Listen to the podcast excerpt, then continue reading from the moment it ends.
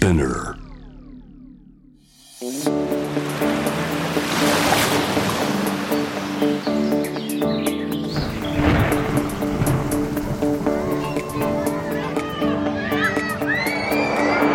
SDGs Explain for Business SDGs を仕事に生かす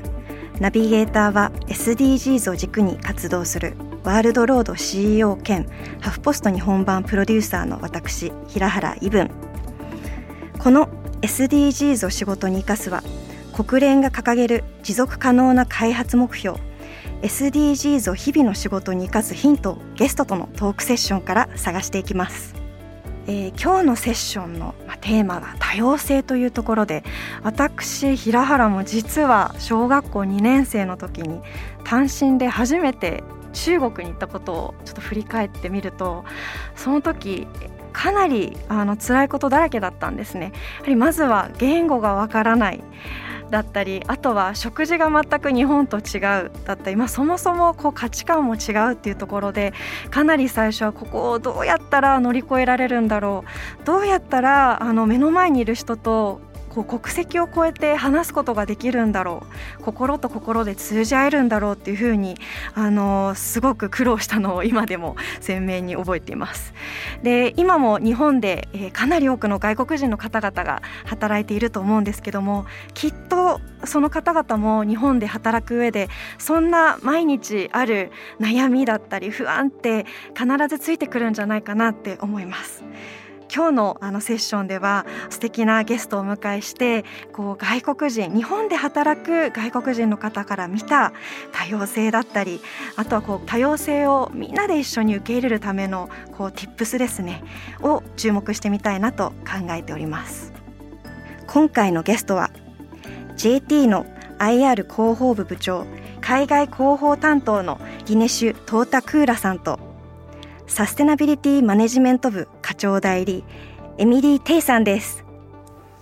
ではゲストをお迎えする前に SDGs 関連ニュースをお届けいたします。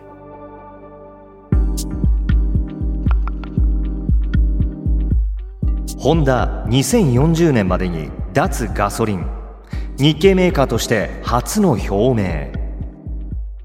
ホンダは温室効果ガスの削減に向け全ての車を2040年までに電気自動車 EV か燃料電池車 FCV にするという目標を4月23日に発表しました。純粋なガソリン車だけでなくハイブリッド車 HV も売らないということ。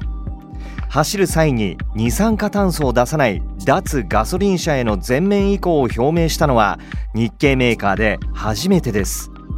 実現すればエンジンを乗せたホンダの新車はなくなることになります。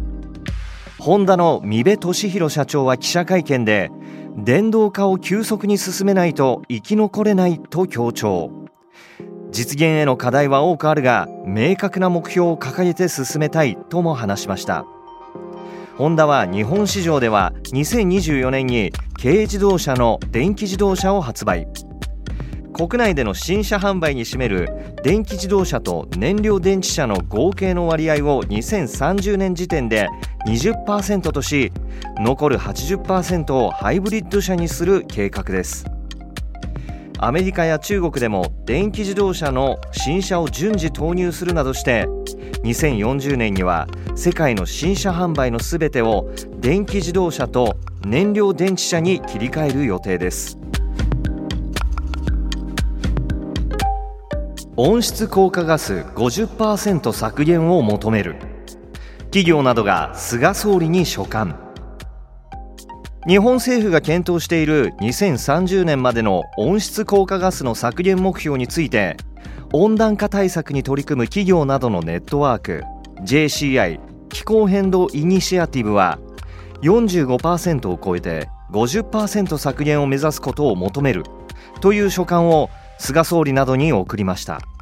賛同したのはソニーやソフトバンクなど291団体に上ります。書簡は4月19日付で菅総理のほか外務経済産業環境の3大臣宛に送られました。国連気候変動に関する政府間パネルの特別報告書などをもとにパリ協定が目指す産業革命前からの気温上昇を1.5度に抑えるために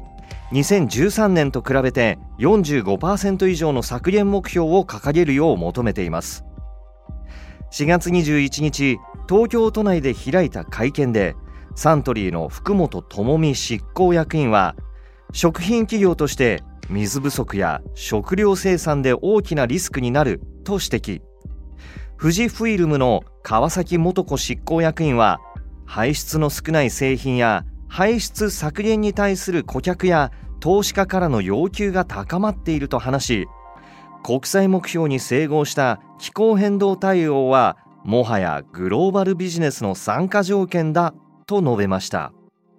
以上 SDGs ニュースでした。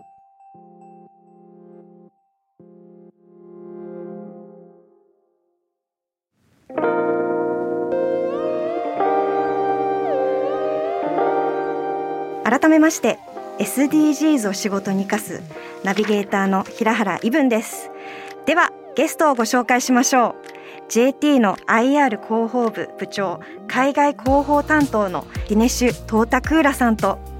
サステナビリティマネジメント部課長代理エミリー・テイさんです。よろしくお願いいたします。よろしくお願いします。よろしくお願いします。まずは自己紹介をお願いいたします。エミリーさんから。はい。私はエミリーと申します中国出身です。2014年日本に来まして2年間日本の大学院を通って2016年 JT に入社しました。私はタバコを吸わないんですけど私の出身地中国ではタバコの文化が結構強くてタバコを吸わない人にとっても友達の間に良い関係を築くためにタバコをプレゼントとして買ったりあげたりということはよくあるということです。私は外国人として JT はグローバル企業なのですごく多様性とか外国人のこときちんと受け入れて、えっと、くれる企業さんだと感じたのでそれをもって2016年 JT に入社しました。今はサステナビリティマネジメント部で SDGs とサステナビリティの社内浸透の仕事を主に担当しています。エミさんありがとうございます。ディネスさんお願いします。はい、私ディネシと申します。インド出身で2002年からあのいろんな仕事で日本に来たり行ったりして、まあ、途中私もあの大学院1年間であの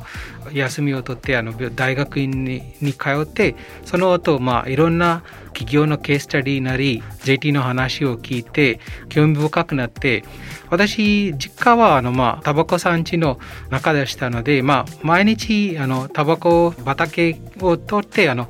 学校を通ったこともあります。でもまああの海外展開してる、まあ、当時あの120国以上海外展開をしている中でも東京の中で外国人があのあんまりいらっしゃらないということも話を聞いてこれから私もあのいろんな国籍の方々と仕事をしていることが経験だったのでその経験が生かせることができるかなと思いつつ JT 入社することにしました。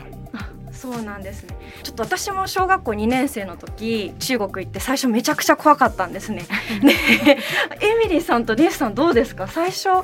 かなり違うあの文化だと思うんですけども最初日本で働く日本で暮らすってなった時不安とかってなかったですか？そうですね、えーと、暮らしを言えばすごく暮らしやすいお国だと思いますね。それも私が、えーと、ここに移住した大事な理由の一つなんですけど仕事の大変さというのは私 JT に入社する前に日本企業で働いた経験がなかったのでそこまでは想像してなくてなんですけど、えーと入社してから実は確かにおっしゃったように大変というかそういう部分はやはりありました。なんですけれどもこれは外国人として異文化に入る時に必ず経験することが避けられない英語で言うと culture shock というようなものだと考えてます。うん、そうなんですね。例えばどんなカルチャーショックがありましたか？エミリーさん。挨拶の仕方とか、うん、例えばオフィスに入るとみんなになんか大声で「おはようございます」という挨拶の仕方って中国はなかったのです。そうなんです。なんか逆になんどか静かにオフィスに行って仕事をしながらまたみんなと挨拶会ってから挨拶するのが多かったのですね。はい。あそうなんですね、はい。ディネスさんはどうですか？何もあの分からない時にもうあの日本に初めて来たんですね。あの2002年があの大学卒業して2年目という感じでしたけれどもその時は全くあのひらがなカタカナもあの意識もなく3ヶ月ぐらいのプロジェクトですって言われてここに来たら本当に通訳さんなしで何もできなかったんですね。あの生活もできなかったしその3ヶ月は本当に苦労しましたんですね。でもまあその中でも学んだのが相手と相手のコミュニケーションのために言葉が一つだけの壁じゃないよということがあの感心しました。私その時あの生命保険のプロジェクトに入ったんですけどもそれも基本的にあの数字なり絵であの会話を取ろうとしてそこからあの学んできたものが言葉の壁ある中でもあくまであの態度2人の愛情で話できるかなというところも結構感じてあのそこからあのコミュニケーションがあのちゃんと言葉であの発言できなくてもいろんなジェスチャーなりホワイトボードを使いながら話しするとかいろんなことができるかなと思って、まあ、英語を混ざって話すこともできるかなということを学んでからそこから私も自分自身であの日本語を勉強しなきゃいけないなと思って戻った時にインドで勉強してそこからまた日本に来る機会を作ってあのそういう流れであの何回も復習しながら2006年から今ずっと日本にいらっしゃいます。そうなんですね言語っていうところが異文化と接するときにこうキーになるものだけではなくってそれ以外のジェスチャーだだったりそれ以上に心の対話っていうことがはいすごく大切っていうことですね。そうですね。はい、結構今コミュニケーションっていうところがキーワードになってきたのかなって思うんですけれどもエミリーさんちょっと聞きたいんですけどもエミリーさんが考えるはい多様性って何ですか、そうですね、実は私の経験から見ると多様性っていうのは実は人間の本能とちょっと違うものかなと思います。例えばアメリカにちょっと行った時によく見てたのはやっぱりラテン人のコミュニティだったり黒人のコミュニティだったりアジア人。人々はやっぱり本能的に自分と似たような人と接触したり一緒に仕事をやりたいという傾向あるかなと思いますけどただ多様性の重要性というのは人間の本能の壁を越えて多様性を生かすことによってやっぱりいろんな新しいアイディアとかイノベーションを生み出すことがすごく可能性が高いなと思っています。また SDGs の、えっと、プリンシプルもう誰一人取り残さないというプリンシプルというのもやっぱり多様性とすごく合致していると思っています。そうですね。あの SDGs の根本的な概念として、はい。こう誰一人取り残さない。ここってまさにこう国籍だったり宗教だったりもう何何も関係なく一人一人がこう生きやすい世界を作るっていうところがありますよね。はい。ありがとうございます。ディネスさんはどうでしょう？多様性の意味とは？多様性の意味とはというのがあのこの言葉出始めてからあのみんなそういうふうなの定義づけるのかと思いました。あのその話振り返ると私あのインドにいる時にも結構あのインドの中でも地域ごとにあの言葉とあの文化も違うですねインドの中では。その中で私あの全国学校という学校に通ったのでそこであのいろんな地域から子供が来るわけなので小さい頃からいろんな文化の方々と一緒に育ったことがありまして30人のクラスの中であの4人ぐらいだけあのあ南インドの方で言葉の壁とかもあのヒンディー語を喋れるんですけどもでもまあその文化の中に入り込むには、まあ、少し時間かかるなというところとかそういったあの今まで経験してないものをみんなと一緒に遊ぶものとかやらないと仲良くならないなというところも感じて多様性というのが、まあ、人それぞれ違うということを受け取って進めるのが大事かなと思います。要するに違うということがもう認識すると我々の対応とかも変わってくるかなと思います。一番問題と思うのが私がこうなんですけどあの人もこうなるべきですということが考えた時にストレスがたまるかなというところがあの私の経験です。ダイバーシティって考えた時にじゃあ違う国っていうふうに最初思ってしまうと思うんですけどそうじゃなくて実はこう同じ国の中でもそもそもダイバーシティっていろいろあるし、はい、で個と個で見た時にもこう多様性ってあるからこそなんかそこにもっと着目するべきなのかなって思います。そうですよね、はい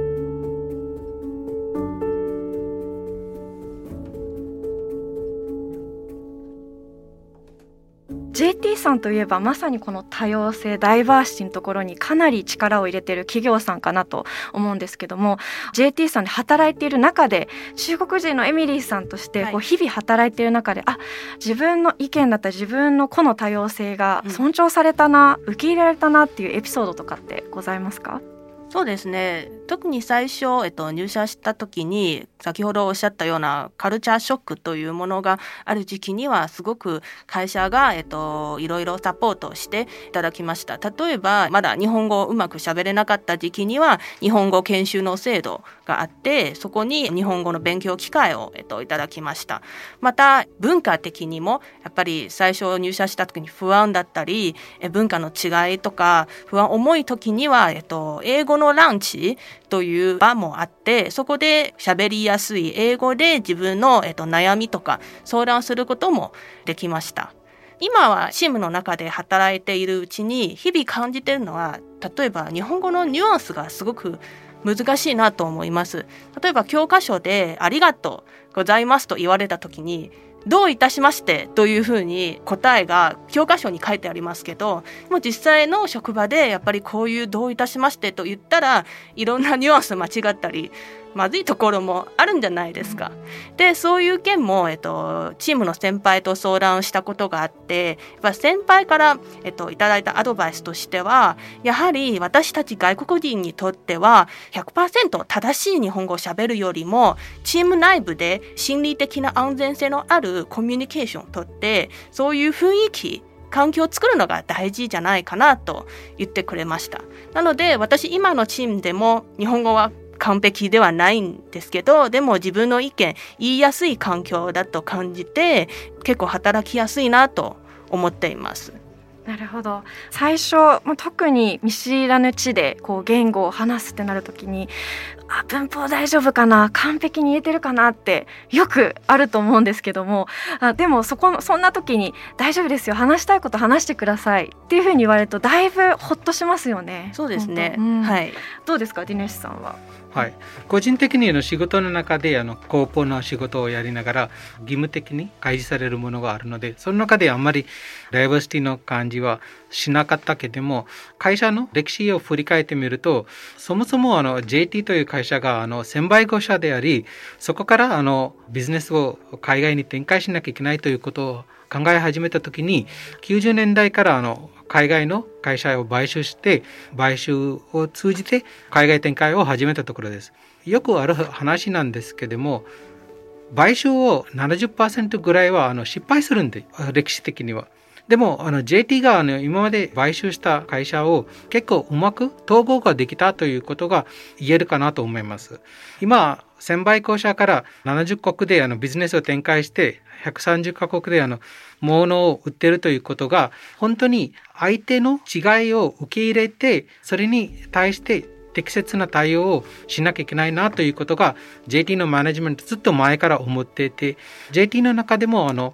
いろんなステークホルダーのエクスペクテーションをあのちゃんと守らなきゃいけないということ。それ何かというとあのお客様コンジューマーというものがあの真ん中に置いて株主そしてあの従業員そして社会4社あの 4S というのがあの4つのステークホルダーというものなので4つのステークホルダーのバランスを取りながらちゃんと整うあの我々のビジネスを続けていかなきゃいけないということが我々のまあダイバーシティもそうだしサステイナブルビジネスのためにも重要かなと私は思ってます。はいギネスさん日々広報のお仕事をされていてでエミリーさんはこうサステナビリティを社内に浸透するっていう、はい、あのお仕事をされてると思うんですけどもそれをする上でかなりコミュニケーションだったり言葉っていうところってキーになってくるのかなって思うんですけどもどんな取り組みをして何を意識しながらやっておりますかエミリーさん。そうですね。確かにコミュニケーションの仕事をやっている日々に私がよく考えてるのは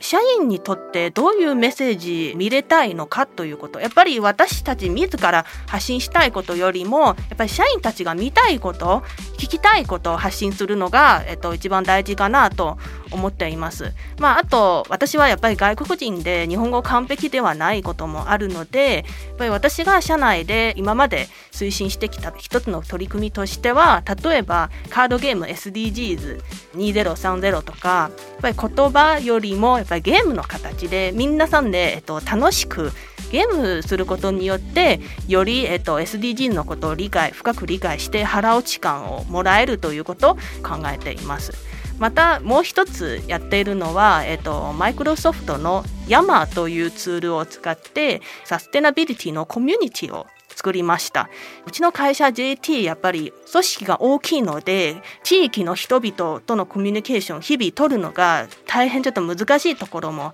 ありますけどこういう SNS を使うことによってやはりそういう組織の壁を越えて気楽なコミュニケーションできる場を設けることによって各支社からの皆さんの意見を聞いて本社からもなんか自分の意見言いやすい場を設けました。こういうことを今やってます。ああと多様性に関することにもなりますけど私外国人からの仕事のやり方とかそういう提案した時に会社のマネジメントが聞いてくれるということはすごく感動しました。はい、なるほど。この SDGs カードゲームっておっしゃったと思うんですよ、それってどんなゲームなんですか？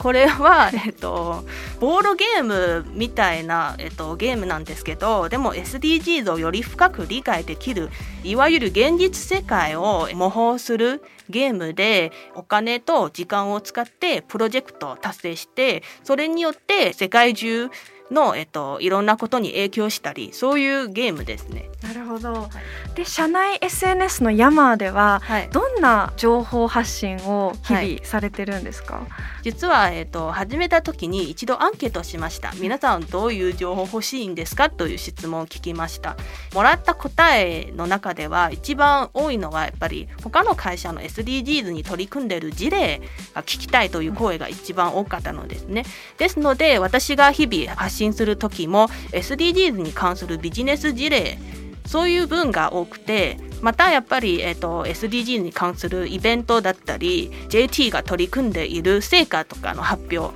もそういう内容もあります。ちなみに最近始めたばかりなんですけど、はい、SDGs ワクワク探検隊という動画シリーズ始めました。何ですか？まあ SDGs のことを噛み砕けた感じ分かりやすく伝えるために、会社のいろんな部署の方をインタビューして逆に日々仕事を取り組んでいる方に紹介してもらう、うんというシリーズやっています。なるほど。まさに SDGs を仕事に生かしている方々をインタビューして、はい、あの、ね、発信してるんですね、はい、このポッドキャストともすごい親和性が。ありますねギネスさんはどうですか？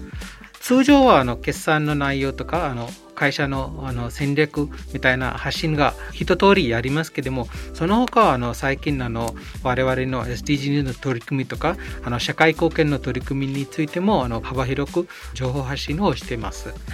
結構あの広報のお仕事って私もこう発信のお仕事をする際にかなり言葉一つで認識とかニュアンスとか変わってしまうかなと思うんですけどもその際にやはりこうリネスさんとしてこう心がけているとこってありますか？発信をする上で。はい。我々もあの日本語の情報発信と英語の情報発信のある中で私と私のチームが基本的にあの英語版の情報発信について心がけてますので言葉の扱い難しいなと思いいます。あの日本語で当たり前的にあの使われている言葉が英語でどういうふうな発言すれば理解できるかなというところをはじめどういう言葉だったらあの読者なりあの聞いてる方にちゃんと伝わるかなというところが日頃あの苦労はしてます。同じことを日本語でいろんな言葉で使えるけども英語にしたら同じ言葉ですということが結構あるなということもあの毎日振り返ってます。そうなんです。もう直訳ではなくてきちんとこう相手のことを考えて、はい、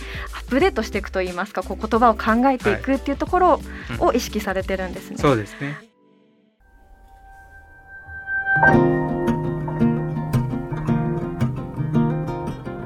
では最後に多様性といえば無意識的なこう偏見があったりあると思うんですけどもその上で多様性に対して一歩を踏み出すために明日からできることもしくは今日からできることって何でしょうティネスさんお願いしますはい。明日からできるという言葉を考えるとまあ気楽なコミュニケーションをできるためにあのニコニコな挨拶でも良いかなと思います。相手にあのつながりやすいコミュニケーション取りやすいということが分かれば相手もあの話しかけるのが遠慮あるいは緊張はしないのでその時にあの話ができるかなと思います。だからまああの単純にあの朝の挨拶はまあ大声であのおはようございますということもあるんですけども場合によって人の名前でエミリーおはようとか平原さんおはようございますと言った時に雰囲気が変わるなというふうな私が個人的に思ってます。うんなるほど。最初に会った時あるいは言語だったりのこの境界線を溶かしていくっていうところがポイントなんですね。そうですね、はい、気楽なコミュニケーションの場が一番重要かなと私は思ってます、はい、エミリーさんはどうでしょう？そうですね。今ちょっと考えてるのはやはり相手のことちょっと自分とちょっと違うんですけどちゃんと理解しようという意図がすごく大事かなと思います。例えば日本社会において日本で働くにもやっぱり最初文化的違うとショックと思ったんですけどもう徐々にやっぱり日本人の方々日本人の同僚一体どういうことを考えているの？ということ、えっと、裏のことを理解することはすごく大事かなと思います。そういうことはやっぱり日々のコミュニケーションでちょっと工夫して理解したらああやっぱりこういう言い方は相手にとって分かりやすく受け入れてもらいやすいかなということは大事かなと思います。まあもちろん、えっと、選択肢も大事だと思いますね。もともと JT という会社はやっぱり外国人を受け入れたいという姿勢とか気持ちがあるので、だからお互いに理解しちゃうことが、まあ、できるかなと思います。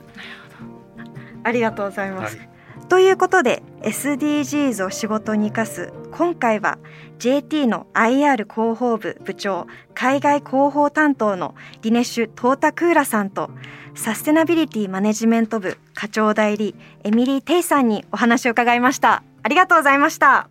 りがとうございます。ありがとうございました。SDGs Explain for Business SDGs を仕事に生かすここからは仕事で使える SDGs の数字に関するトピックをご紹介いたします。今日の数字は32キロです。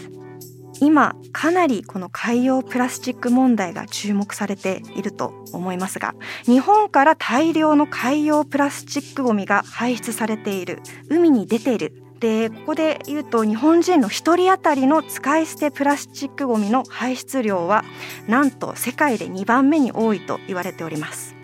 その中でも、えー、日本は1人当たり1年間で約32キロプラスチックごみを、えー、排出していると言われております。これはアメリカに続いて日本が多いと言われております。ということで仕事で使える SDGs の数字に関するトピック。今日ご紹介した数字は32キロ。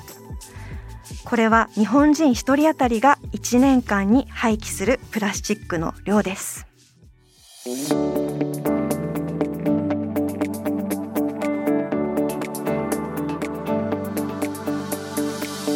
お届けしてきました SDGs を仕事に生かす。今回は JT のディネッシュトータクーラさんとエミリー・テイさんにお話を伺いました。エミリーさんもディネッシュさんもインドと中国出身でかなり多様性について改めて考えることになったのかなと思いました。自分自身の中でもやはりなんだかんだ何々人だったりあるいはこの人は男性だから女性だからだったりこの人は何歳だからっていうふうに考えてしまうんですけどもその中でもこれを打破するためには何が一番大事かってやはりコミュニケーションが最も大事なんだなっていうことを今日は感じじました。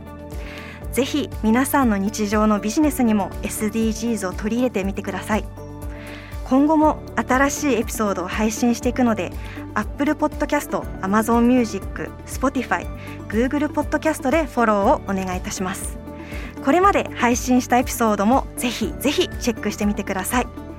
このプログラムへのご質問やご感想取り上げてほしいテーマなどはぜひハッシュタグ SDGs を仕事に生かすでツイートをお願いいたします。生かすの漢字は活動の活です。最近いくつかあのご質問がツイッターで流れているのでぜひ皆さんもあのご質問もっともっとあの送ってください。ということでここまでのお相手は平原イブンでした。